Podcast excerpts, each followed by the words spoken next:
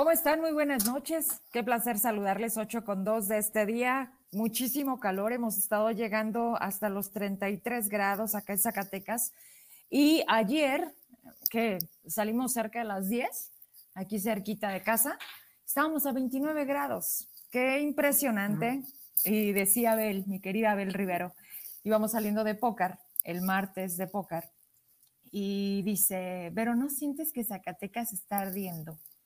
Cuando dijo esta expresión, me estoy monitoreando, le digo, ha hecho muchísimo calor y ¿sabes qué? Yo creo que sí nos debemos de poner a plantar árboles.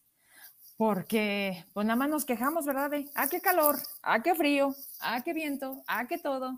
Pero no nos cuesta trabajo. Pero no solamente irlo a plantar, irlo a cuidar, ir a ver cómo crece, llevar a nuestros hijos, y volver a darle a la bufa ese color verde, porque hoy está negro. Tuvimos que bajar por el ecoparque porque hicimos parte de lo del informe, del último informe de Alejandro Tello, y el chofer de la secretaría me dice, tenemos que llegar pronto, Vero, y le digo, pues normal, y le digo, agárrate la solidaridad, ¿no? Y me dice, no, para acá, para la UFA, llegamos en corto. Ah, le dije, ese camino no me lo sé. Ya ven que también esos compañeros, mis respetos. Cuando tienes que llegar en cinco minutos a catedral, yo no sé cómo le hacen, pero parece que se atraviesan así y llegan. Edgar se llama mi compañero. Y en eso le da por una vueltita de la bufa y le digo, ¡Oh, qué impresionante. Le digo, ve nada más este lado, como que siempre ves este frente, o depende de donde vives, vives, si es Guadalupe, si es Zacatecas, si estás un poquito alto. O sea, la bufa realmente tiene gran parte de, toda la extensión que representa, está quemado, se ve negro y no nos podemos dar el lujo de no hacer nada. Me encanta platicar con la gente, disfruto mucho cuando escucho frases y dices, hay que decirlo. Mucho decimos, poco actuamos. Y el tema de la bufa es algo que ya no nos puede esperar. Y tenemos que hacerlo en tiempo, nos lo dijo nuestro buen Tony. Caldera de Protección Civil, sí, o sea, no solamente es la voluntad de querer hacer, Vero, sino de saberlo hacer, de decir, hay tiempos para la reforestación, hay tiempos para la deforestación, hay términos, hay momentos que la naturaleza debe de decirte, hay que esperar, es momento. Se espera un año de mucha sequía, y me ha gustado mucho poner las últimas veces, eh, pues ahorita con, con, el tema de la tele abierta, yo sinceramente no veo tele abierta, pero hay muchos documentales bien interesantes en, en Netflix. Y estaba viendo la importancia del ecosistema en la vida de los elefantes. Y está durísimo, y está fuertísimo cómo los tratan, cómo los adiestran, cómo, cómo los maltratan cómo el mercado negro vende por metro, metro cuadrado su piel, sus cuernos. Es una historia que la verdad es como muchos sentimientos de decir, Dios mío, qué humanidad tan terrible somos. ¿Cómo podemos ser indiferentes ante, ante esa parte tan esencial que es también eh, o sea, sin ellos nosotros ya no podremos estar. Y pareciera que nos estamos acabando este planeta esperando, teniendo en espera otro.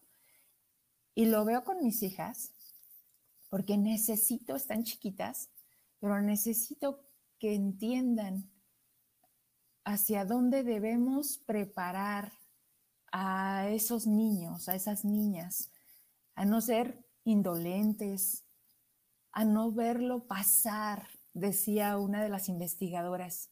Les voy a checar el nombre porque, ah, de cuenta que me pongo, tin, tin, ya lo vi, ya lo vi, ya lo vi. Y de repente decía el planeta y los elefantes. Y dije, mm". ¿y qué le pongo? Ah, inventen. Dura como una hora y media y no te aburres. Al contrario, lo dejé pendiente. Yo lo estaba viendo con mis pequeñitas y, y yo dije, ¡Oh! Está un poco fuerte, pero lo entienden. A veces como papás pensamos que no se dan cuenta, lo entienden perfecto. Y hay que hacerlo. Hay que darles esa calidad de contenidos. aguas con los videos de los influencers, aguas con las niñas. Eh, ahorita me decía mi niña de 10 años, mira mamá, las influencers millonarias. Dejé de hacer lo que estaba haciendo y volteo y le haces al crawl de la compu. Dices, Dios, ¿a qué se quieren dedicar las niñas? ¿Qué estamos, estamos consumiendo? Y qué superficial se vuelve la vida. No sé si han visto esas niñas de 10 años, cómo los papás permiten que se vuelvan ese producto. Digo, por supuesto, se monetiza, pero estamos usando a nuestros hijos con un fin de lana. Es un megatema, la verdad, para analizarlo con calma, pero son muchas cosas las que a veces traemos y hay que decirlo. Cambiando de tema y hablando de muchas otras más, y hoy toca Catrina, hoy toca Raimundo, ya está listo. Mañana entrevisto a Palmera Beach. Estos chavos que la están haciendo ahí en México, padre, ya, ya nos pusimos de acuerdo ese día que fue un viernes. Les compartía su música, traen un rollo setentero, ochentero. Ellos tienen 23 años es Cristian y Yoshi Córdoba y los está impulsando cañón la Reggie, ¿no? Este cantante consolidado. Y, la música está locochona, está padre, pero mañana vamos a platicar con ellos de ver, pues, qué onda, sea, qué onda con su, con su concepto, qué buscan, apenas están sonando. Me mandan un video en donde están en el metro de Ciudad de México y en las pantallas del metro ya salen sus canciones qué emoción y sobre todo cuando, pues cuando estos chavos sí se, sí se quieren dedicar en serio a eso, ¿no? Son las nuevas generaciones, es música que yo creo que nunca va a pasar de moda, pero lo que sí me llama la atención es como unos chavos millennial quieren con ese retro, ¿no? O sea, como, como, como un rollo cero reggaetón, porque guácala, este, y se me hace padre. Entonces, pues bueno, ya mañana vamos a platicar con ellos. Y también mañana vamos a tener aquí un platillo obligado de un lugar que se llama Ensenadita, que van a ser tacos, que va a ser ceviche, y eh, de Edmundo Salazar. Hoy me encantó porque subí un post en donde decía que no se da por vencido, que mucha gente a veces nos ve que sube el piano, que baja el piano, que nosotros hacemos todo, que a mí no me da pena llegar, poner una cámara, cargar el tripié, porque somos mi esposo y yo. Y hoy también ha sido parte de las últimas ocasiones eh, Emilio Reynoso. Un chavo que yo admiro muchísimo el talento que tiene, que me encanta porque después del proceso electoral me dice, ya estoy listo, ¿qué quieres hacer? Y eso me llena de energía, me llena de creatividad, me hace pensar en cómo reinventarnos, en cómo no parar. Y se lo agradezco muchísimo, Emilio, si me estás viendo gracias porque, porque personas como tú, porque chavos como tú, porque gente que me dice allá afuera, eh, me hacen estar aquí. Entonces, gracias a ustedes. Y Edmundo Salazar entonces ponía, en lugar de que la gente critique, que la gente consuma local, que la gente nos ayude a salir adelante y los invito a este restaurante con un concepto. Él es cocina de autor, me ha tocado ir a la doctrina, está súper padre esa experiencia, porque son, somos tres mesas, somos a lo máximo 10 comensales y te hacen comida regional con cosas que son súper de la tierra de Zacatecas. Entonces, es muy padre, tenemos que darle más a nuestra gente. Y le dije, te regalo mi espacio, te regalo publicidad y yo te ayudo con eso y me dice, Vero, mañana estoy contigo, te mando el platillo para que le promocionemos y lo pruebas y si te gusta, le dices a la gente. Entonces, esos intercambios a mí me encantan, en el que yo te ayudo, tú me ayudas y los dos crecemos.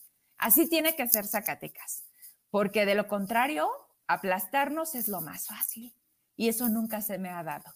Amo lo que hago, amo lo que soy y soy una mujer afortunada, bendecida y muy feliz y lo que hacemos esas personas es repartir lo que tenemos. Gracias, muchas gracias a Juan Gabriel Rodríguez. Me escribió todos los días, se conecta de taco a leche y me dice, Vero, tengo agua, miel, ¿a dónde te la hago llegar? Y yo, ¡Ah! Y hoy me la trajo y me dio mucho gusto conocerlo. Nos conocimos media cara porque traíamos cubrebocas, pero muchas gracias. Estaba delicioso. Sé que es súper bueno. Este es algo característico de nuestra tierra y les agradezco infinitamente esas atenciones que tienen hacia mí, de cómo se encariñan, de cómo me encariño, cómo sin conocernos, pues ya nos caemos bien. y de verdad, gracias por haber venido y por decirme, Vero, cumplí. Muchas gracias. Y con eso arrancamos. Mañana va a ser un super viernes de cierre de semana y ya verán lo que se viene. La verdad es que esto pues tenemos muchas ganas de seguir estando y hacer las cosas bien. Y gracias, les encantó mucho la entrevista con Silvia Montes. Gracias, Silvia, porque ayer la verdad es que salieron unas cosas que luego dices, qué padre, qué padre esa transparencia, qué padre decir las cosas sin tapujos, como dice mi buen Raimundo Moreno, que ya voy con él. Y gracias, gracias, este, porque la verdad es que, ay, todo está súper bien. Vámonos contigo, Ray, vente conmigo, ¿cómo estás? Querida amiga de verte, de estar como cada jueves aquí con, con la gente de Zacatecas. Te escuchaba con mucha atención y fíjate que coincido contigo, como siempre. Eh, estamos saliendo de un proceso electoral muy complicado, muy complejo. Eh, yo me quedo con las buenas experiencias, con la gente maravillosa que conocí en estos meses. Jóvenes, hablabas al Raquel Noti de, de ese tema de que a todos debe importarnos, exacto, y, y del medio ambiente y de cómo podemos o no poner en riesgo el presente y el futuro de Zacatecas, de México, del mundo. Y fíjate que yo conocí gente, chavos zacatecanos, muy comprometidos, muy empáticos con el medio ambiente. Mariana, si me escuchas, si me ves, un besote a donde estés. Eh, efectivamente, como Emilio Reynoso, un joven que ha afrontado su discapacidad con una entereza extraordinaria, que está trabajando, que es talentoso. También a él le mando un abrazote. Y bueno, creo que quedarnos con eso, ¿no, Vero? Con esta generación de jóvenes, de gente empática, comprometida, que está dispuesta a chambear, como tú dices, a, dar lo que nos toca, a, entregar el resto y, bueno, juntas y juntos abonar a que a Zacatecas y a México le vaya mejor. Gente como tú, ah, gente con una fuerza. El día que te lo dije en la mañana por teléfono y te lo digo en este momento en vivo y compartiéndolo con la gente que se conecta, que el día que estaba haciendo el programa especial de la jornada, a las 3 de la tarde, que suena mi teléfono, y se lo paso a mi esposo y le digo, es Ray, a ver qué necesita. Mm. Y me dice, urge que le tomes la llamada. fue como una sacudida de, de verte como todo, como, como un hombre que no se deja, que alza la voz, que, que grita cuando es necesario decir esto es una injusticia. Yo no te puedo poner partidos. Tú eres un tema de Estado. Tú eres un Zacatecas de amor. Gracias. Y, y ese día yo dije, carajo, o sea, nos estamos jugando más allá de una elección. Quien no lo quiere entender, lo siento mucho, pero nosotros, nosotros vamos por todo. Y aun cuando pareciera perderse, ganamos tanto. Yo estoy feliz porque conocí a mucha gente de México, porque gracias a ustedes nos fueron llevando una cadena de cosas que, que me decían, pero es que qué impresionante es Zacatecas. Y ahí es cuando dices, es que somos tantos los que sí queremos que este condenado estado le vaya bien, pero lleva tiempo, lleva resistencias y son momentos y hoy estamos aquí y entonces pues me da muchísimo gusto que ya, ya, ya. lo dejamos, lo dejamos, lo que viene y lo que viene, Raimundo. Estoy súper emocionada. Sí. sí, la verdad es que efectivamente, mira, yo creo que en política, en la vida, eh, ni se gana todo ni se pierde todo. Eh, esto sigue, somos paisanas, somos paisanos, nos vemos en la calle, estamos en la avenida Hidalgo, yo lo hago con mucho orgullo, primero porque estoy enamorado de mi tierra, porque no le debo nada a nadie, y para mí caminar con la frente en alto por la avenida, como decía mi padre, es un asunto pues de vida, es un asunto que no voy a eh, renunciar a ello bajo ninguna circunstancia. Eh, por supuesto que para cerrar ya esta etapa electoral, eh, pues yo haría un llamado, como siempre lo hago, respetuoso pero enérgico, a todas y a todos quienes fueron electos en este proceso electoral, a que cumplan con su responsabilidad, a que tengan miras altas, a que vean realmente por el bien de todas y de todos los zacatecanos, que no sean sectarios. Que al final del día, eh, los cargos, las sillas son prestadas, son temas temporales y lo que sí, lo que sí queda es la historia, lo que queda es lo que hacemos, lo que decimos, es la congruencia con la que actuamos. Siempre lo he dicho, nadie se arrepiente de ser valiente. Yo jamás me voy a arrepentir de ser quien soy y menos de hacerlo en compañía de alguien como tú, Vero, a quien respeto, a quien admiro profundamente y que me anima, como siempre, a seguir avanzando en esta senda, pues en favor de la democracia, en favor, de un futuro por, como el que merecen las y los zacatecanos que vienen hacia adelante. Pues todo para adelante y sobre todo con gente también. Me da mucho gusto que hayas logrado que la agenda le permita estar con nosotros, ya está conectado. Si tú quieres, ya entramos los tres, como tú quieras, para no hacer esperar a nuestro buen Sergio Martí. ¿Cómo estás? Qué padre que dijiste, sí, hoy sí puedo. ¿Cómo estás? Qué gusto verte. y ya lo extrañábamos, hay que Ya lo extrañábamos. Hola. ¿Te nos congelaste, Sergio? Creo que sí, un poco. Pero quedó sonriendo. Sí. Hola, hola. Creo que nos está fallando un poquito tu internet, Sergio. Ahí estoy. Sí, te escuchamos bien. Te, te, mueves un poquito como robot, pero te escuchas bien. Ok, y si no me vuelvo a conectar, qué gusto saludarlos. Qué gusto verlos. Esperé el programa después, después de la jornada electoral para echar chisme a gusto. Saludo a todo el auditorio. Qué gusto ustedes. No, el gusto es de nosotros. Bueno, si te parece, Vero, para entrar en materia, efectivamente traemos Hoy un, programa muy rico con un invitado de lujo con Sergio Martín. Ya lo conocemos, ya es cliente de noticiero con Vero Trujillo, además de un buen amigo. Y a mí me gustaría iniciar, Sergio, con, con un tema que es nota, la nota económica del día. Eh, es la, la salida del secretario de Hacienda, de Arturo Herrera, eh, y la llegada de Rogelio Ramírez de la O, un economista que ha estado siempre muy cercano al presidente López Obrador, ha sido el asesor de cabecera en materia económica del presidente.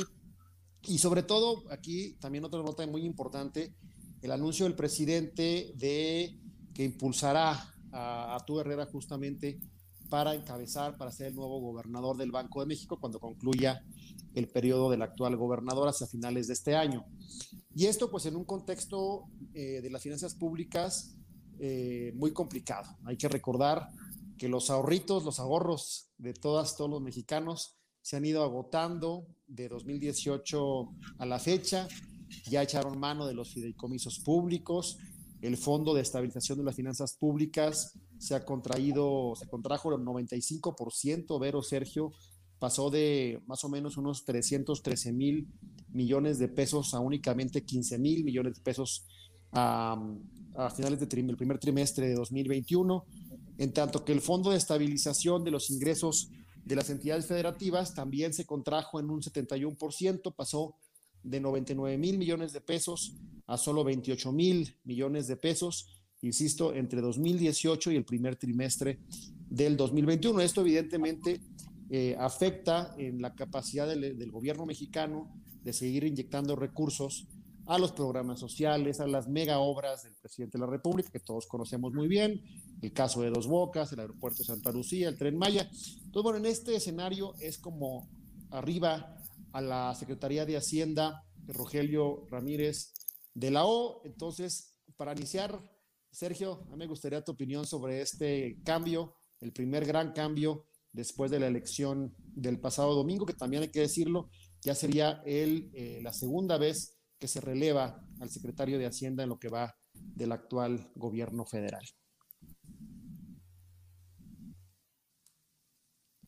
Sergio, ¿me escuchaste? Eh, sí, me escuchan bien, eh, porque siento que yo también me veo como robot, entonces no sé si la voz esté escuchando fluida, si no me reconecto. Yo creo que lo intentamos, entras y eh, sales y entras y yo creo que se va a mejorar. porque no, no te escuchas tan bien como quisiéramos. ¿Te vuelves a reconectar, Sergio? porfa. Sí. Va, gracias. Va. Oye, en, el, Inter que agarramos como debe de ser la comunicación, porque nunca ha tenido problemas Sergio, entonces seguramente ahorita ya todo se va a restablecer. ¿Qué, consideración crees tú que o la relación que pudiera tener este movimiento en Banco de México con la visita de la vicepresidenta de Estados Unidos, Kamala Harris? Eh, ¿Cómo visualizas tú esos dos temas? Pues están vinculados, definitivamente están vinculados. Eh, creo que la vicepresidenta Kamala Harris ha hecho declaraciones particularmente eh, serias, lo cual no es común en, este tipo de visitas de, casi de Estado, no, sé qué fue Estado, pero bueno, es una visita de, muy alto nivel del gobierno de Estados Unidos. Ella, hay que recordar que eh, le sugirió al presidente de la República que siga financiando a organizaciones de la sociedad civil, particularmente es un mensaje muy claro relacionado con mexicanos contra la corrupción, un tema que ha estado en, la agenda binacional como un tema de, reproches mutuos. Eh, por supuesto. El trato hacia los medios. Sí, por supuesto. Hay, una serie de elementos que han crispado la relación entre México y Estados Unidos. Eh, un tema que, insisto, para mí es lo más importante. Por supuesto que es muy importante quién llega a la Secretaría de Hacienda, en este caso Ramírez de la O. Es muy importante que llegue en un contexto complicado. Ya no es el primer trienio donde el presidente pudo disponer de estos ahorros, dispuso de los fideicomisos, dispuso del 95% del Fondo de Estabilización de las Finanzas Públicas. Ahora ya no tiene de dónde echar mano. Entonces, eh, aquí el gran reto del gobierno de López Obrador a partir de este próximo septiembre, de este nuevo Congreso, va a ser cómo hacerle para financiar los megaproyectos, para financiar los programas federales sin subir impuestos, lo cual sería claramente contrario a su política social. Entonces, eh, es un reto mayúsculo, pero no es menor, insisto, para que lo tenga el auditorio en contexto de 2018, el primer trimestre de 2021, se gastaron prácticamente 300 mil millones de pesos del Fondo de Estabilización de los Ingresos eh, Presupuestarios y más o menos unos 60 mil millones de pesos del Fondo de Estabilización de los Ingresos de las entidades federativas, que eso es justamente para ajustar, digamos, los recursos que le envía la Federación de los Estados con base, bueno, en, la ley, ¿no? Que es un tema de derecho de los Estados, no es una dádiva de la Federación. Eso por una parte. Y por otra parte, un tema muy relevante que ahorita Sergio nos va a platicar qué opina, que es la, propuesta para el Banco de México. Eh, hay que recordar que el Banco de México es una entidad del Estado mexicano autónoma, es la encargada de controlar la inflación. La inflación en México se ha disparado recientemente. La meta es que no exceda el 3%, hoy andamos ya cerca del 6%, de orden del 6%, doble prácticamente de lo que deberíamos andar. Entonces, en términos generales, creo que son dos temas que pueden impactar muy seriamente en eh, las finanzas públicas, en el entorno económico del país.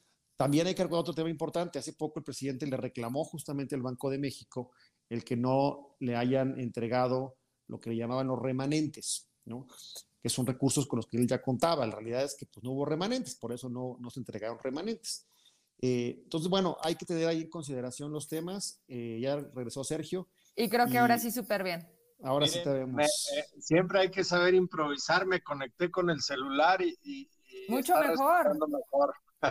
Excelente, Sergio. Ahora sí, ¿cómo estás, Sergio? Porque creo que no se tenía esta comunicación como fluida. ¿Cómo estás? Bien, qué gusto saludarlos. Oigan, para, para no dejar pasar la, el, tema, eh, a ver, la designación como tal eh, no me preocupa tanto como la necesidad de los recursos que tiene el presidente para, para los proyectos icónicos y productivos y para los programas sociales. Ustedes bien saben que no hay país que aguante este tipo de programas sociales por tanto tiempo y no hay país, no hay empresa que aguante proyectos improductivos. Eh, mientras el mundo se está moviendo hacia energías verdes, mientras el mundo se está moviendo hacia la tecnología, nosotros nos estamos regresando a, a, seguir usando energías fósiles que, bueno, pues ya sabemos que, que no va por ahí el tema. Estamos eh, neceando con el tema de las refinerías cuando hay capacidad instalada en todo el país. Yo siempre pongo un ejemplo muy sencillo para que la gente lo entienda. Si yo soy bimbo y me pongo a fabricar las máquinas que hacen el pan, entonces me estoy saliendo de mi giro.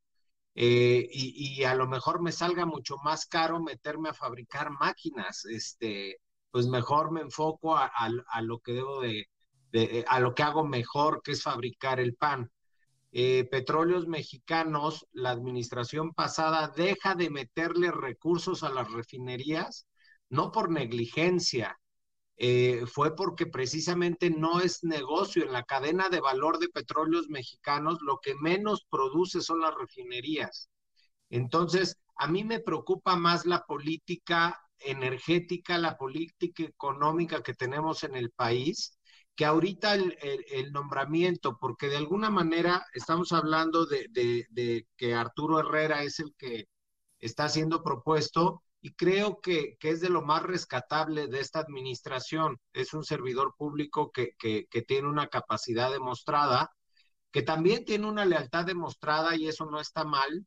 Eh, esperamos todos los mexicanos que también tenga lealtad con todos los mexicanos y que sepa eh, en algún momento con, con el secretario de Hacienda, en dado caso que lo ratifiquen Rogelio Ramírez, y, el mismo Arturo pues, le hagan un contrapeso al, presidente, porque eh, también mientras el mundo se está moviendo hacia el ambiente empresarial, es decir, por eso existen las asociaciones público-privadas, por eso la reforma en materia energética que da acceso al sector privado. Entendamos que cada vez en todo el mundo el dinero es más escaso eh, para las administraciones públicas. Entonces, ¿qué es lo que está sucediendo en todo el mundo? Que le tienes que dar acceso a los empresarios para ceder el riesgo a los empresarios. ¿Y, qué, beneficios tiene esto? Eh, porque no se debe de malentender que un empresario haga negocio y que gane dinero. Lo que, lo que sucede es que un empresario no pierde dinero y el Estado pierde dinero. El único dispuesto de las empresas que hay en México en, materia energética, la única empresa dispuesta a perder dinero es Pemex y SFE. Ninguna otra empresa está dispuesta a perder recursos. ¿Por qué? Pues es bien sencillo, piensen en el origen de los recursos. Entonces, un empresario va a hacer que el servicio que le estás delegando para prestar a la sociedad, pues sea rentable. Entonces, eso hace que, que cedes el riesgo, los empresarios ponen de sus recursos y obviamente el Estado no se descapitaliza. Por eso los trenes eh, que se hicieron la administración pasada, que todavía no se terminan, tenían recursos privados y estaban bajo el esquema de asociación público-privada porque porque ya es lo de hoy, porque ya no tenemos los recursos de antes, porque Pemex ya no genera la riqueza que generaba antes, porque México dejó de ser un país petrolero desde hace muchos años. Entonces seguimos todavía apostando, viendo a México como un petrolero, cuando estamos muy lejos en la escala de ser un país petrolero. Pasamos de, la administración de Fox, si no me equivoco, y a lo mejor un poco de la de Felipe Calderón, de, de dar el 40%, de generar el 40% del presupuesto anual a la administración de Peña Nieto cuando viene la crisis que le toca a Felipe Calderón y a Peña Nieto a producir ya solo el 20% del presupuesto. Pero esto es una señal bastante clara de hacia dónde se están moviendo las cosas. Es como, como Nextel cuando vio que estaban saliendo los smartphones y no hizo nada. Estamos haciendo exactamente lo mismo. Pemex está haciendo un Nextel. Entonces, nos está alcanzando la tecnología y ¿qué creen? Que hay nuevas generaciones. Ahorita escuché lo que le decías a Raimundo, que bueno, pues bien que mal es más, más joven, al menos que yo. Eh, eh, ella pertenece a otra generación, sin duda alguna, pero esa generación de Raimundo ya trae otro chip. Y los chavos que están saliendo de la universidad y, lo que son millennials para abajo, ya todo tiene que ver con tecnología, ya todo tiene que ver con cuidar el ambiente, ya son mucho más empáticos a los problemas sociales. Nosotros todavía venimos acarreando otras generaciones y tenemos conflicto al menos los, los que están en mi generación tenemos conflicto de, de, de, diferentes ideales, pero la verdad es que tenemos que abrir los ojos ante los cambios y vamos a ver cambios muy drásticos, pero a corto plazo. ¿Por qué? Porque la tecnología lo está acelerando, porque la misma pandemia trae una aceleración muy importante en esos cambios que nosotros lo vimos graduales, yo, yo todavía me acuerdo de chiquito, pues que todavía eran las teles que le dabas vuelta, este, y ahorita ya tienes una pantalla que está pegada a la pared y que, y que, y que le hablas desde el micrófono y que, que todo lo hace. Pero eso nosotros lo vimos en un largo plazo.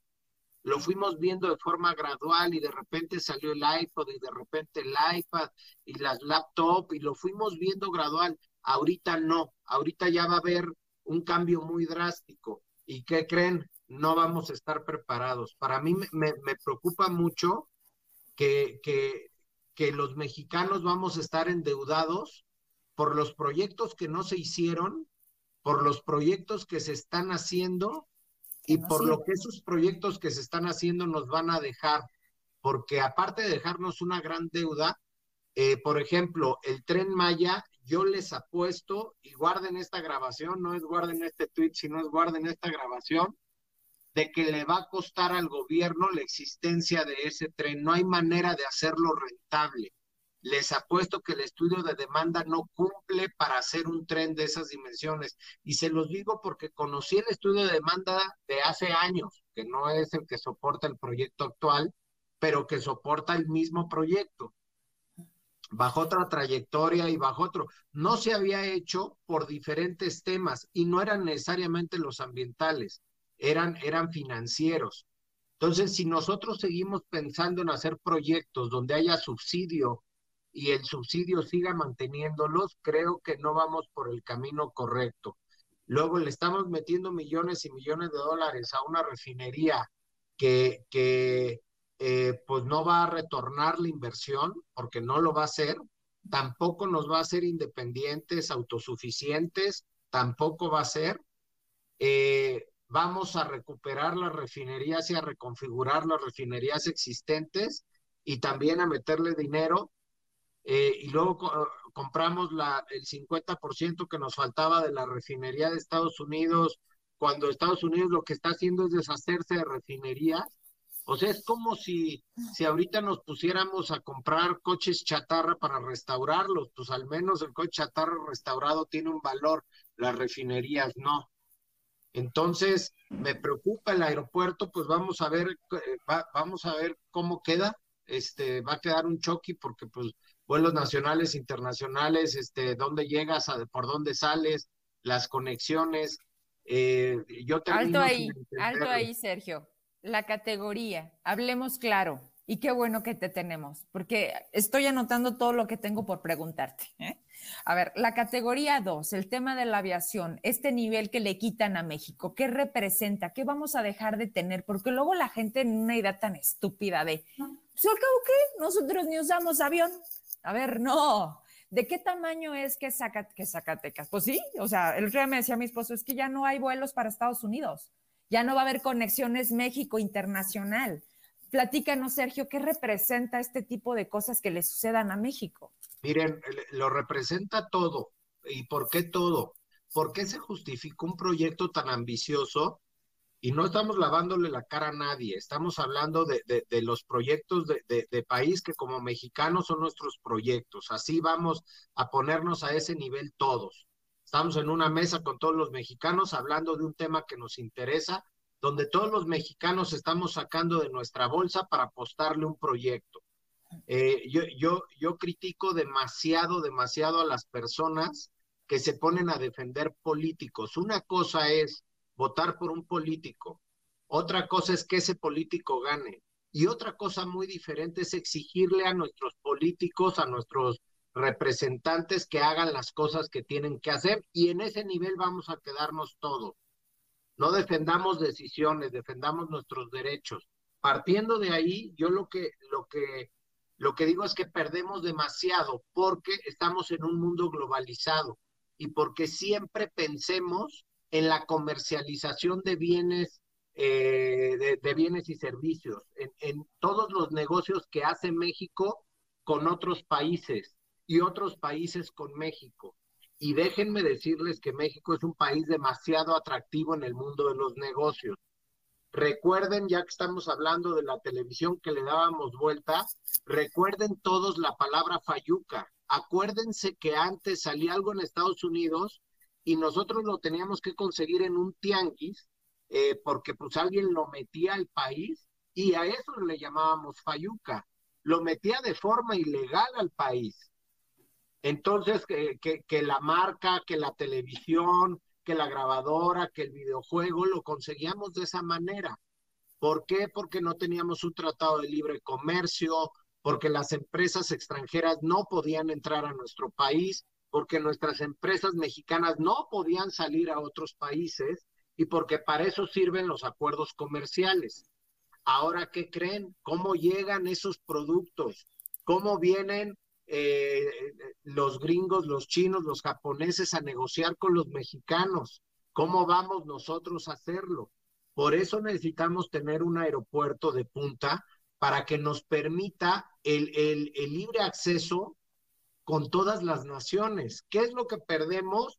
Eh, aparentemente ahorita, como estamos, estamos igual. Los vuelos que ya teníamos autorizados para Estados Unidos en las diferentes aerolíneas esos siguen vivos, pero pusimos pausa muchos porque vino la pandemia. Entonces esos vuelos que, que se pusieron pausa porque no tenían tanta demanda, pues no los vamos a tener. Esto ya nos había pasado, es algo que se puede resolver. Hay muchas cosas que se tienen que hacer en materia de seguridad.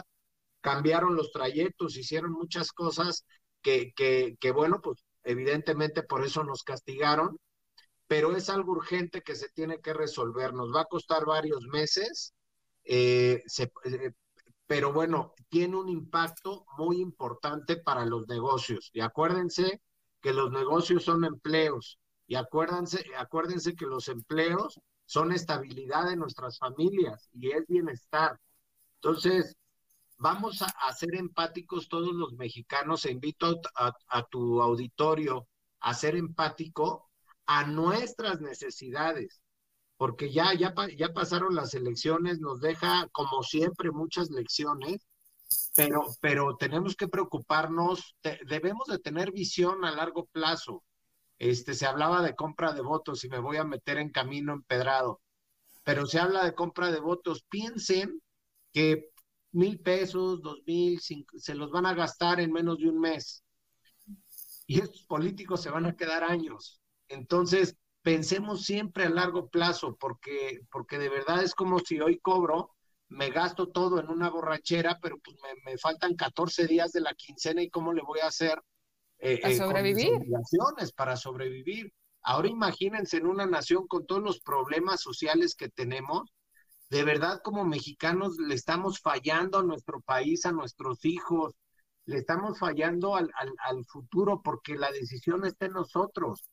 Este, y hay muchas cosas que podemos resolver. A mí me frustra eso porque creo que este, ya basta de dividirnos, ya basta de, de, etiquetarnos. Creo que somos mucho más que eso. Yo, yo cierro e, este punto eh, con, una experiencia que tuve. He tenido varias eh, negociando tratados de libre comercio.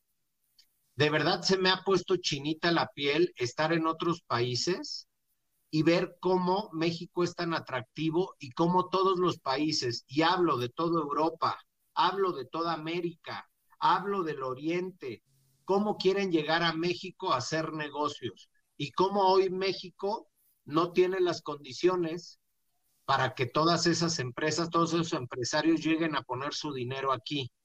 Pero saben que todo eso que, nos estamos perdiendo, que podríamos generar un, un, ecosistema de seguridad, de confianza, de negocios. ¿Por qué? Porque México tiene, muchas condiciones positivas, desde, desde su ubicación geográfica, los recursos que tiene, la gente, de, los mexicanos, la verdad es que la mano de obra de los mexicanos está bien calificada. Entonces, si nosotros no, ¿por, por qué eh, cada que vamos a, a Estados Unidos vemos que los mexicanos son los que resuelven todo, o sea, eh, bueno, y, latinoamericanos, ¿no? No solo mexicanos, pero la verdad es que eh, somos un país que tiene tanta riqueza, pero que no nos hemos dado cuenta y que el día que lo hagamos, espero que no sea tarde, porque porque híjole, hemos pasado tanto, tanto, tanto, eh, Zacatecas con todos los problemas que tiene de seguridad, que tiene de condiciones, que, que, todos los problemas sociales que han venido creciendo, desempleo y todo, y seguimos en la misma línea y seguimos por la misma línea, porque el, el día de la elección nos dejamos manipular, porque no, porque no. Si convenciéramos, votamos un 50%, si convenciéramos a los que no votan de votar, no, le di, no les digan por quién votar, pero entre más votemos, menos van a mover la balanza. Este, pero es bien triste que no nos demos cuenta.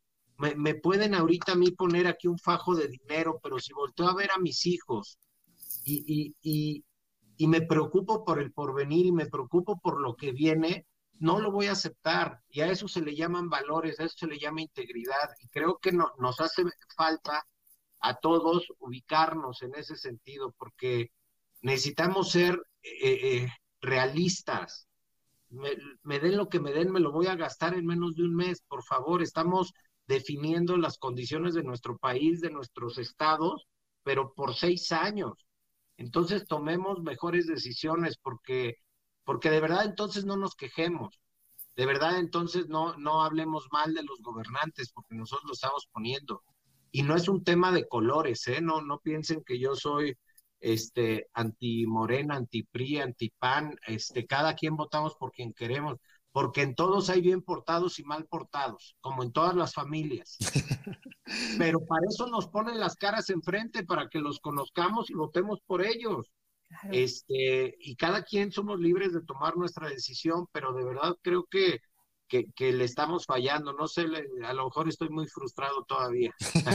pues aquí hay tres. Pero además, perdón, Vero, Sergio, no solamente eso, también somos responsables de la acción que tomamos, ¿eh? Que tenemos que asumir esa responsabilidad. Lo acaba de decir con mucha puntualidad, Sergio. Eh, creo que todos estamos todavía con esta eh, cruda moral después de la elección.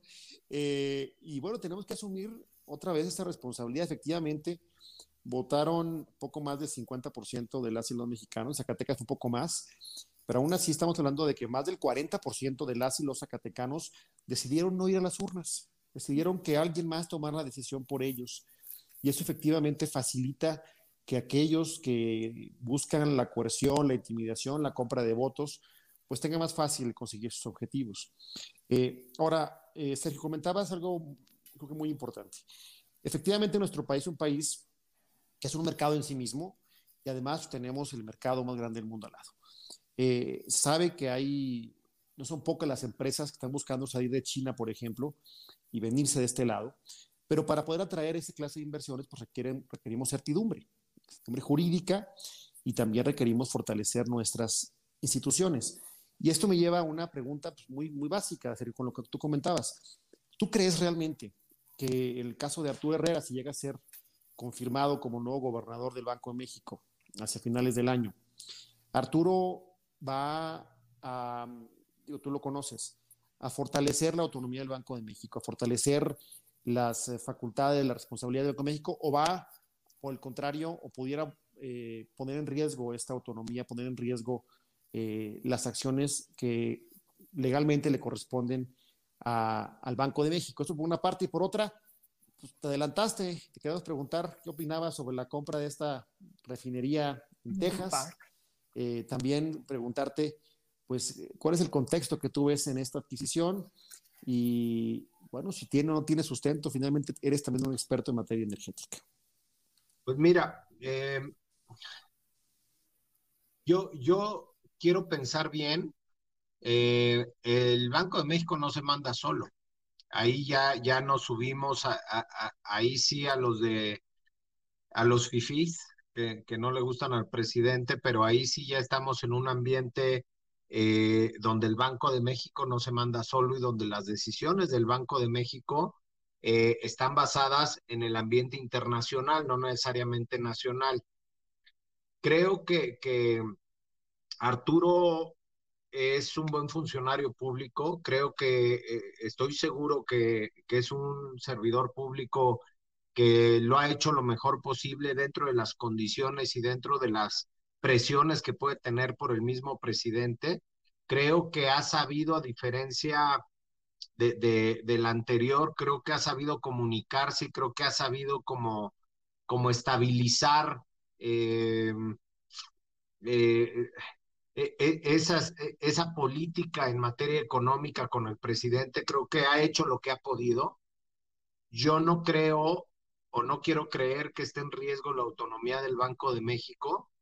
Creo que el presidente también está, está sembrando y está sembrando condiciones para, para tener eh, a Morena por un rato y para que todos los jugadores sean eh, del presidente lo, ya, ya lo está haciendo en la Suprema Corte, lo, lo está haciendo en órganos autónomos, ahorita va al Banco de México. Creo que eso tampoco es criticable. Creo que cualquiera de nosotros tres, si fuéramos presidentes, sí nos gustaría tener eh, servidores públicos afines de confianza que vayan un poco con, con, con, tu proyecto. O sea, creo que limpiemos un poquito todo lo que el presidente nos ha puesto enfrente y creo que, que es lo correcto. Eh, me preocupan las señales que ha mandado cuando habla de las reservas que no se las quieren dar y que está buscando centavos por todos lados. Este, esa parte es la que me preocupa, pero, pero creo que hay condiciones para que no se dé. Creo que el Banco de México va más allá de, de, las decisiones del presidente como tal o del gobernador en turno. Eh, pero bueno, esperemos. Creo que Arturo Herrera es bastante sensato y creo que eh, tiene la capacidad para, para esta función. Yo no creo que esté en riesgo. El tema de la refinería, eh, la verdad es que si hubiera comprado, siguiendo la idea del presidente y la política del presidente en materia energética, yo creo que es buena decisión en lugar de construir dos bocas. O sea, creo que si tú lo que quieres es tener capacidad de refinación e incrementar tu capacidad en refinación, entonces, a ver, si están rematando las refinerías, pues mejor compra refinerías y no construyas el monstruo que estás construyendo. Este, creo que, que es lo más sensato, quitando el que, el que el mundo va hacia otro lado y nosotros nos estamos regresando. Tampoco vamos a ser tan autónomos porque pues está en Houston. Entonces se va a tener que importar y exportar o cómo. Le vas a tener que mandar el crudo eh, a Houston y luego lo vas a tener que importar ya, ya, ya refinado. Entonces, eh, de todos modos, Juan, te llamas. Eh, entiendo que ya, ya Pemex era dueño de una parte de esta refinería, es una refinería que, que, que, como todas, pues va a requerir una inversión importante, pero que está operando. Es una refinería que sí está operando. Entonces, eh, dentro de esa política pública no es mala decisión, eh, pero, pero bueno, tampoco va muy acorde y no es muy congruente con la idea del presidente de, ser autosuficiente y aquí en México tenerlo todo. Ahí va otra no puedo entender, no, no, no logro mm, entender esa insistencia, esa resistencia de regresarnos, de no ir hacia las energías limpias, de por qué se ha puesto como un capricho el hecho de esas mega obras, sin, sin siquiera pensar en lo que se venía, en lo que ya ha sucedido, tema de la pandemia, la línea 12, tantas cosas a nivel Estado. Deja tú la concentración de la Ciudad de México y, y donde está el Palacio Nacional. ¿Por qué? Y con toda la experiencia que tú tienes, Sergio, de haber trabajado con otros gobiernos, independientemente de los partidos, de los perfiles, en esa toma de decisiones de la nación, ¿por qué hoy este señor, para él no es importante, para él no dimensiona lo atractivo que es México, ¿Y por qué no entonces sacarle ese enorme provecho? ¿Por qué todo lo contrario? ¿Por qué hay miedo? ¿Por qué hay incertidumbre? ¿Por qué mejor se están yendo del país quienes estaban considerando o ya eran parte de nuestro país y prefieren hoy, hoy no estar y ver desde lejos qué suceda con México. ¿Por qué y qué representa esta última visita de Kamala Harris eh, como vicepresidenta de este país en, una mención de tenerte que decir de la libertad de seguir investigando los temas que la sociedad debe de saber? Cuando empiezas a ver que el propio presidente usa un medio como una mañanera para dividir, para confrontar, sé que son muchas líneas, pero al final quiero llegar a lo mismo. ¿Por qué hoy el gobierno no le apuesta a que México esté mejor? Yo creo, yo creo que no es que no quiera el presidente, creo que es que no se le ocurrió a él. Es decir, eh, todas estas empresas que, se han estado yendo eh, vienen de, de, adjudicaciones o de autorizaciones de administraciones pasadas. Entonces, como no está dentro de su territorio de control, entonces no confío en ellas y cancelo esos proyectos. Eh, en, cuanto a, energías limpias, por ejemplo, pues no, no se le ocurrió a él. O sea, él, él está, también hay que ver quién está en el gabinete, eso es bien importante. Pero independientemente de eso, porque yo no quiero descalificar a, los titulares eh, en cada uno de los lugares, creo que, que él ya venía con una idea muy clara sobre Pemex. Él no, él no es nuevo y él en, en, este tema o en todos estos años que ha estado en campaña ha sido muy incisivo con el tema de petróleos mexicanos. Nada más que la gran diferencia es que petróleos mexicanos ya no es la empresa que producía tanto como antes. Ya no es la bonanza de Pemex, ya Pemex cambió, ya, ya el mercado cambió. Eh, creo que, que, el, presidente es, es, es, muy, muy duro y muy necio en sus ideas. Entonces, para él, el proyecto, la apuesta está en Pemex y nadie lo cambia de parecer, es mi punto de vista. Eh, trae afectaciones totalmente. Eh, hablamos de falta de credibilidad ahorita en las condiciones. Imagínate, imagínate que tú quieres venir a, invertir a México y que de repente meses después o, un año después te digan, oye, ya no, siempre no, oye, pero me diste un permiso, oye, pero tengo un contrato, sí, pero ya no, ya no. Oye, pero por favor, o sea, debe de haber condiciones, hay Estado de Derecho en este país Sí, pero ya no. Sí, el ¿Qué haces de... una, una, instrucción presidencial? ¿Quién se pelea con el águila? Jurídicamente lo vas a hacer y jurídicamente vas a que te paguen eh, indemnización, daños y perjuicios y todo lo que proceda en, un juicio de este tipo.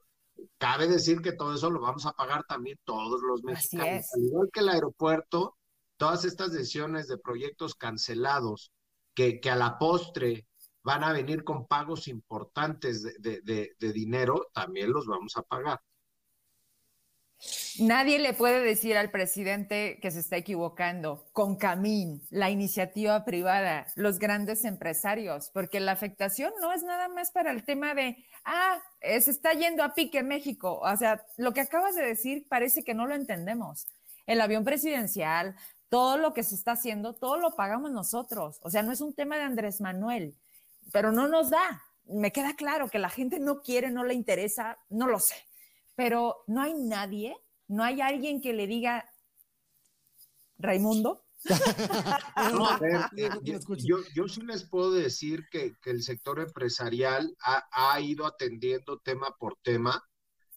Lo, digo con mal sabor de boca porque la verdad es que no, no siempre se tiene buen resultado. Eh, se, los cuento a lo mejor en la experiencia que, tuve directa con la ley de adquisiciones. O sea, venía, venía una iniciativa escrita por la Oficialía Mayor de la Secretaría de Hacienda, firmada de autoría por el grupo parlamentario de Morena.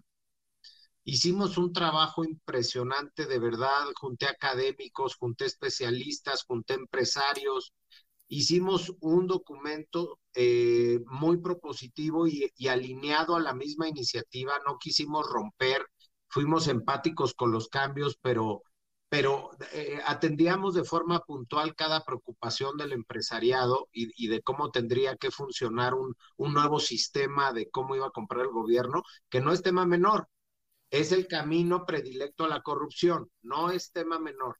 Eh, muchos dicen, es que hablas mucho de contratación pública. No, es que casi toda la corrupción se va por la contratación pública. Entonces vamos a ubicarla en el lugar que merece. Y llegamos, inclusive tuvimos estas jornadas parlamentarias para expresarnos, para, para, bueno, no le hicieron caso absolutamente a nada. Se, se fue la iniciativa como venía de la oficialía mayor, con algunos ajustes que ellos quisieron hacer y no fueron empáticos con, con, todo lo que hicimos. Luego vino el tema del outsourcing, que es otro tema gravísimo, que merece la pena comentarlo. Este, y logramos hacer algo pues un poquito menos grave, pero dentro de lo grave. Este, entonces, eh, hacemos lo que podemos, tampoco corresponde al sector empresarial, y eso hay que decirlo, eh, ser subversivo, porque el sector empresarial al final tiene otra finalidad. No crean que somos un contrapeso como tal, o sea, los empresarios pues eh, ponen el dinero, producen y, necesitan condiciones en el país pues para seguir generando, este, dentro de la legalidad, el cumplimiento y todo, pero, pero bueno, se hace lo que se puede. Eh, algunas cosas se han logrado, algunas cosas son positivas. Creo que, que el presidente ha escuchado mucho a Concamín, eh, pero bueno, pues la verdad es que trae el, el, tema de su transformación, viene con muchas modificaciones legislativas, viene con muchos cambios, que algunos a lo mejor eh, ya estamos negados y los vemos mal, pero puedan traer buenos resultados. Y otros, híjole, perdón, este, ahorita me vienes en plena pandemia, crisis económica, a poner el etiquetado de alimentos y me vienes a, cambiar condiciones comerciales, me vienes a, poner más impuestos, etcétera. Oye, espérame, sí, sí, tienes razón, eh, tienes razón en, en querer captar más impuestos, en ser más productivos, sí, pero espérame, ahorita no es el momento. Eh, y el, el, impacto que va a traer el outsourcing en las empresas es mayúsculo, porque muchas empresas vienen a invertir a México y utilizan, tienen temor al, al, mercado mexicano, tienen temor a la legislación laboral eh, mexicana, y todos los arbitrajes, estar litigando asuntos. Entonces utilizan este tipo de esquemas regulados que paguen impuestos, que todo, pues para contratar a las personas a hacer sus proyectos y, ya luego si es una construcción que termine la construcción, lo que sea. Entonces, pues va a inhibir, nosotros creemos que va a inhibir y hay cambios legislativos que no son oportunos. Muchos pueden ser necesarios, hay que pensarlo desde la cabeza de ellos, pero la verdad es que eh, con muy poca oportunidad, creo yo. Oye, Sergio, eh, bueno, hablas de muchos temas, hablas de certidumbre o la falta de certidumbre, hablas de contrapesos o de los monólogos presidenciales, esta eh, pues falta de interés del presidente por escuchar en ocasiones a actores sociales, actores económicos y políticos que tratan de incidir justamente en las tomas de decisiones. Hablas de parlamentos abiertos, que en este país han sido, en el grueso de los casos, eh, meros ejercicios de catarsis, donde no han sido tomados en cuenta, eh, tanto en materia económica como en materia social. Ahí está todo el tema de los fideicomisos, etcétera, etcétera. Eh, y hablas de un tema muy importante. Finalmente hay que recordar que quienes son responsables de legislar en este país, pues son las y los legisladores, son las y los senadores, así como los diputados federales. Y esto me lleva pues a la pregunta eh, quizá más importante de esta elección. Eh, ¿Cómo ves tú, eh, cuál que consideras tú que sea el nuevo contexto de la Cámara de Diputados a partir de esta nueva composición que surge de la pasada elección? ¿Cuál es tu análisis? Pues, ¿cómo va a afectar esto la toma de decisiones y el proyecto del presidente que incluye, como bien comentas, una serie de reformas, incluso de carácter constitucional? Eh, ganamos todos los mexicanos y no ganamos porque ganó el PRI, PAN, PRD, no, no ganamos por eso, ganamos porque tenemos democracia y porque hoy tenemos una Cámara más equilibrada.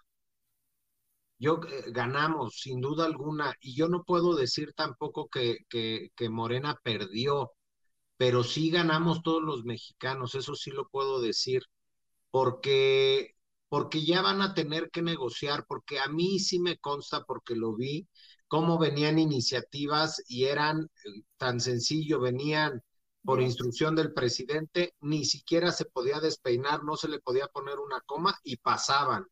Cómo atropellaban eh, eh, dentro de las comisiones sin tener quórum, diciendo que tenían quórum para pasar a una, una iniciativa. Este, a ver, creo que, que esto es bueno, Estoy seguro que es bueno porque, porque se van a generar equilibrios. Yo eh, desde hace mucho tiempo dejé de creer en los políticos de todos los colores. ¿Por qué lo digo? Este, y tampoco, eh, tampoco soy tan radical. Eh, porque me he dado cuenta a través del tiempo que muchas iniciativas, pónganse a pensar, todo, invito a todo el auditorio a ponerse a pensar cuáles de todas esas iniciativas están verdaderas, tienen una vocación social. De todas esas iniciativas, pónganse a pensar cuál será el beneficio de esas iniciativas. Y van a ver que no van a tener muy buenos resultados. Yo lo que, a lo que voy es que necesitamos tener diputados y senadores más cercanos a la sociedad, completamente autónomos, que vean verdaderamente por la sociedad y que las iniciativas nos representen. ¿Qué va a pasar? Que ahora van a tener que negociar, pero vamos a comprar el chisme de la reforma energética de la administración pasada. Eh, yo, yo como, como un oficial de cumplimiento no debería de hacer esto, pero, pero me sirve de ejemplo. Imagínense que si repartió el PRI en aquel momento dinero a todos los partidos para que aprobaran la iniciativa la reforma energética. Y por eso se dio la reforma energética. Nosotros hemos escuchado muchas veces que eso pasa y que eso es el día a día en la Cámara de Diputados. ¿Qué es lo que va a pasar ahorita? Pues que a lo mejor para pasar una iniciativa, pues se tenga que incentivar o se tenga que convencer o que se den monedas de cambio entre unos partidos y otros. Este, lo que hemos visto toda la vida, aquí no estamos señalando a nadie. El hilo negro, claro. No, no estamos descubriendo nada, lo hemos visto toda la vida. Entonces, pues a lo mejor va a costar más el chistecito, es, es, es, es lo único, pero yo creo estoy seguro que es buena noticia, o sea, estoy seguro que, que siempre tener una cámara equilibrada va a ser mucho mejor. Y aquí regreso al punto que les decía hace rato. No importa, eh, no importa si el que quedó como gobernador, como diputado, como alcalde, fue votado por ustedes o no. Lo que sí importa es que deben de exigirle eh, que cumpla con su función. Nada más, no, no, no estamos pidiendo otra cosa, pero el día que nos volvamos ciudadanos más exigentes, más, leamos, entendamos, hoy tenemos la información en el celular con un clic, leamos, entendamos los problemas, sepamos qué debemos de exigir, a qué tenemos derecho como ciudadanos, el día que estemos en una mejor posición, donde nosotros mismos nos pongamos, vamos a tener mejores resultados. Pero si, si dejamos que nos sigan manipulando, si dejamos que pasen y pasen y pasen personas y seguimos en las mismas, les pongo el ejemplo de la estafa maestra y con eso me callo, lo prometo. En el tema de la estafa maestra, estamos todos muy, muy, muy enfocados a, a, la secretaria de Estado, ¿no? Y al contrato que dio a través de la universidad y a través de todo. Mm pero nadie se ha puesto a pensar en que debemos de subir de nivel nuestra exigencia. Estamos en los contratos, que si dio contratos o no dio contratos, no. A, esa Secretaría de Desarrollo Social se le dieron tantos millones de pesos para atender la política pública de abatimiento de la, de la pobreza. Ok, esos tantos millones te los di para que apliques ciertas estrategias y vayas bajando el porcentaje, muevas la rueda. ¿Qué quiere decir? Que si al año no moviste la rueda, Entonces, a ver, corrige tu política, corrige tu estrategia, redirecciona y, haz que se mueva la rueda. Entonces, hemos dado muchos, muchos, muchos recursos. De hecho, desarrollo social es de lo que más se lleva en el presupuesto.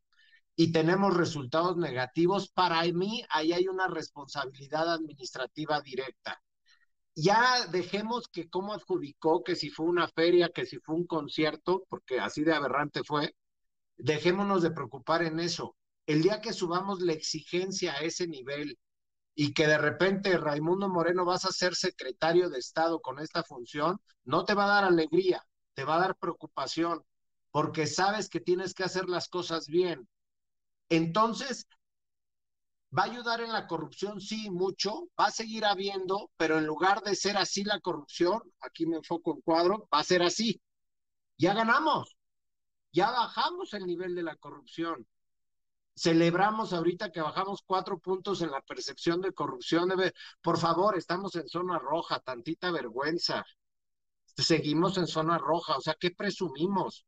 No, tenemos que hacer mucho más, pero cuando tengamos a esos servidores públicos con una responsabilidad clara, dirigida, donde tú estás asumiendo un cargo y tienes que dar resultados, ahí estamos por el camino correcto porque ya me va a dar miedo, porque voy a decir, no, no, ya no puedo llegar y tomar cualquier decisión, y porque el dinero que me están dando lo tengo que cuidar mucho más que el dinero que es mío. Aquí el tema es que, ah, pues no, yo no es mi dinero. La gran diferencia de Pemex con las empresas energéticas, pues es el origen del dinero. Uno es dinero público, ah, pues me toca administrarlo, pero no pasa nada si no cumplo y si no doy buenos resultados, no pasa nada. Con eso me quedo. Yo creo que ya dimos muchas oportunidades, demasiadas oportunidades. Y ha sido muy fácil robarle a este país, robarle a los mexicanos. ¿Sabes cuál es el gran problema? Que hoy sienten que tienen el permiso de las mayorías. Porque simplemente justificas diciendo, pero ellos robaron más. Ya ni siquiera menciono quién, Sergio. Porque el hecho de criticar lo que hoy se sigue haciendo mal, lo que siempre se ha hecho mal, piensan que eximimos de responsabilidad de todo lo que lo han hecho mal y se equivocan y nos etiquetan y nos dividen y entonces esos le dan permiso de seguir haciéndolo, al cabo lo hace menos. Entonces imagínate nada más de qué tamaño hoy se ha vuelto el, pues vamos a seguir manteniéndolos, ¿no? Al cabo, pues ya nos acostumbramos, nunca hemos sabido qué es sacar adelante al país, nunca hemos tenido funcionarios de buen nivel. Y no estoy hablando de un tema de, jerarquía, estoy hablando de decir, o sea, imagínate lo que, lo que acabas de decir es, carajo, ya ganaste, agárrate, ¿eh? porque no es premio, porque es un gran reto y tienes que salir a demostrar para qué llegaste. No, hoy es, ¿ya viste por dónde? Negocio de funcionarios a millonarios. Eso ha sido México y la política mexicana. Por eso cualquiera llega. Tenemos que subir el nivel, exacto, porque por eso tenemos artistas, deportistas, que yo no tengo nada en contra de ellos. Si están preparados y quieren hacer las cosas bien, bienvenidos. zapatero tus zapatos, caray. Perdón, Nestlé no va a contratar a un deportista para llevar sus finanzas. Claro. Eh, y tan absurdo que es, si ustedes tuvieran una empresa, todo el auditorio tuviera recursos para poner un negocio, perdón, no se lo van a dar al deportista o al artista y no lo estoy diciendo en tono despectivo, ¿eh? cada zapatero a su zapato. Se lo vas a dar a un hombre de negocios, se lo vas a dar a un financiero. Este, ¿Por qué? Porque es experto en el tema. ¿Por qué no lo vemos así con nuestros servidores públicos? ¿Quieres ser diputado, papá? Ah, qué bueno. Dime a ver quién eres. Para empezar, estás muy bonito, tu corbata me gusta, pero ¿quién eres? O sea, eh, no tienes idea, ni siquiera saben hablar, ni siquiera saben responder preguntas. No ni leer, Sergio, de pero, pero es que es el absurdo que todavía votemos por ellos. Entonces nosotros tenemos que, que, ser mucho más cuidadosos en nuestras decisiones, pero ya ni siquiera por nosotros, pensemos en los demás, en nuestras generaciones, así como podemos decir, quiero mucho a mi mamá, pues demuéstraselo, quiero mucho a mis hijos, hay que demostrarlo. De verdad seamos un poquito más, subamos el nivel, este, seamos selectivos, porque pues, les, pongo, les pongo ese ejemplo precisamente porque imagínense que es su dinero, que es su negocio, ¿a quién, en manos de quién lo pondrían? De alguien de mucha confianza, bueno, pues ese es el valor que estás asignando. Sí, bueno, pues yo, yo si me permites, Vero, yo nada más, yo cerraría eh, con lo que comenta Sergio, coincido totalmente con, con él y contigo. Necesitamos profesionalizar el servicio público. Eh, aquí lo dijimos durante muchas semanas, durante la elección, era fundamental revisar los perfiles, las historias de vida de quienes aspiraban a gobernarnos o a representarnos. Y, bueno, cierro señalando otro tema importante que tiene que ver con la Cámara de Diputados. Zacatecas siempre ha estado sobre representado, es un, tema de justamente de perfiles, de actores políticos eh, en diferentes partidos que tienen relevancia nacional. En esta ocasión, Sergio, te comento, tendremos sobre 11 o hasta 12 diputadas y diputados federales, con un estado que tiene 1% de la población nacional, solamente cuatro de mayoría, el resto por la vía plurinominal. Pues aprovecho la oportunidad para decirlo con toda claridad a ellas y a ellos. Primero, pues felicitarles, qué bueno que llegan, que es, a, esa aspiración que buscaban pero sobre todo eh, plantearles esta exigencia. Si van a llegar al Congreso de la Unión, tendrán la alta responsabilidad de hablar en nombre nuestro en la máxima tribuna de este país. Ojalá que lo hagan correctamente, ojalá que lo hagan defendiendo los intereses de Zacatecas y de México. Desafortunadamente lo vimos todas, todos en la pasada legislatura, en la actual, mejor dicho. Eh, nos quedaron a deber, eh, faltó debate, eh, muchas iniciativas pasaron, como bien comenta Sergio, sin que hubiera el, menor eh, atisbo de, de rebatir ideas o de intercambiar puntos de vista, simplemente se votaron como llegaban la instrucción de Hacienda o de Palacio Nacional.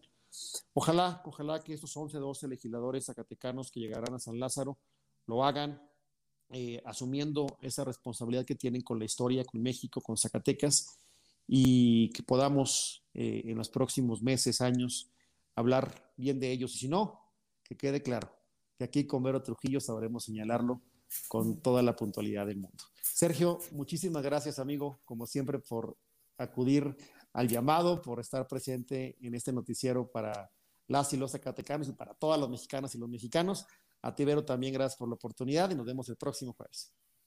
Yo me quedo solamente con algo antes de escuchar el mensaje de, Sergio, porque con él me quiero despedir. Y es que no se nos olvide cuando se toma protesta. ¿Qué se dice? Que el pueblo lo demande, así es simple. Pero si no demandamos, no nos quejemos.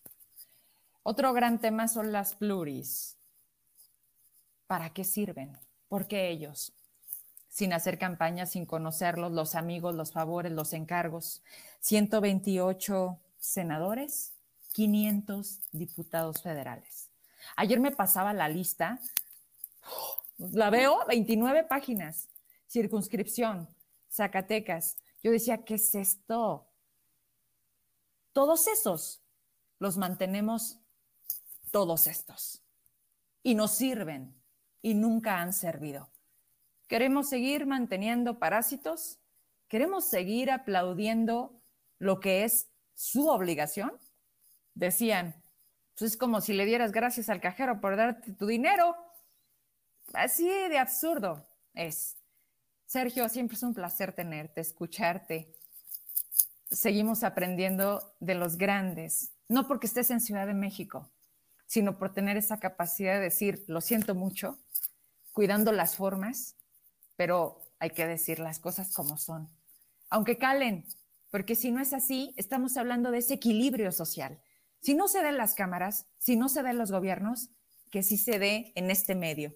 Te lo agradezco, te mando un abrazo, te veo muy pronto.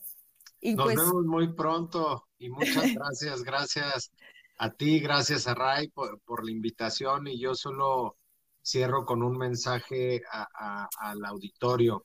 Eh, y quiero ser muy reiterativo y no importa, se los voy a decir muchas veces. No importa ya por quién votaron, no importa. Ya, ya están los que van a estar, vamos a, exigirles. No defendamos políticos porque no son equipos de fútbol. no están defendiendo al Cruzul, al América, Chivas, no, no va por ahí. Son servidores públicos, servidores públicos. A esos servidores públicos que nosotros les estamos encomendando una labor, lo único que les vamos a pedir es que nos cumplan. No le estamos pidiendo más. Dejemos de fabricar millonarios. Fabriquemos servidores públicos eficientes, que nos hagan sentir orgullosos, que les demos una trayectoria para que sean cada vez mejores y lleguen a ser presidentes. ¿Por qué? Porque están haciendo las cosas bien. Pero para eso necesitamos leer, necesitamos documentarnos, necesitamos investigar. En mi colonia, ¿qué es lo que necesito? ¿A qué tenemos derecho en esta colonia? Ok, pidámoslo, porque están los baches, está no llega el agua, no, pero ¿qué creen? En los impuestos está previsto todo eso. Entonces, infórmense y de verdad exijan a los servidores públicos, pero de una forma decente, de una forma legal, porque es lo que tienen que hacer. Y el día que, que los servidores públicos entiendan cuál es la finalidad que les estamos encomendando, vamos a tener mejores resultados, pero mucho mejores el día que los ciudadanos sepamos elegir y sepamos exigir. Muchísimas gracias a todos y que tengan buena noche. Sergio, por cierto, felicidades por el triunfo del Cruz Azul. No puede ah, eso, eso, yo todavía estoy que no quepo. Estuve afónico hasta la semana pasada. Sí, te escucho la voz distinta, es por eso. Es un tema realmente importante, el triunfo de la máquina. Ya te tocaba, ya te tocaba. Muchas gracias. Pues nos vamos. Gracias a todas las personas que se conectaron, que nos dejaron sus mensajes. Prácticamente van en ese sentido, en la conveniencia, en la coincidencia. Saludos para Sergio, para Raimundo. Eh, te dicen, Raimundo, trabajaste como tú sabes, como todo el corazón por Zacatecas, con todo el corazón por Zacatecas, vienen cosas buenas para ti porque te lo mereces, porque el trabajo que realizaste pues no es de ahora, es de hace mucho tiempo. Eh, Vero, buenas noches, felicidades por la entrevista que hicimos ayer. Muchas gracias, qué padre que les guste, yo las disfruto más. Gracias hasta Fresnillo. En Aguascalientes también nos están viendo. Cierto, Raimundo, dicen buena pregunta dentro de toda la plática que hicimos. Dice Sergio dio en el clavo. Excelente noche para todos, excelente noche para ustedes. Como siempre, disfrutamos tanto estar aquí hoy. Buenas noches y hasta Ciudad de México. Un abrazo. Buenas noches, qué gusto verlos. Buenas noches. Bye. Hasta mañana.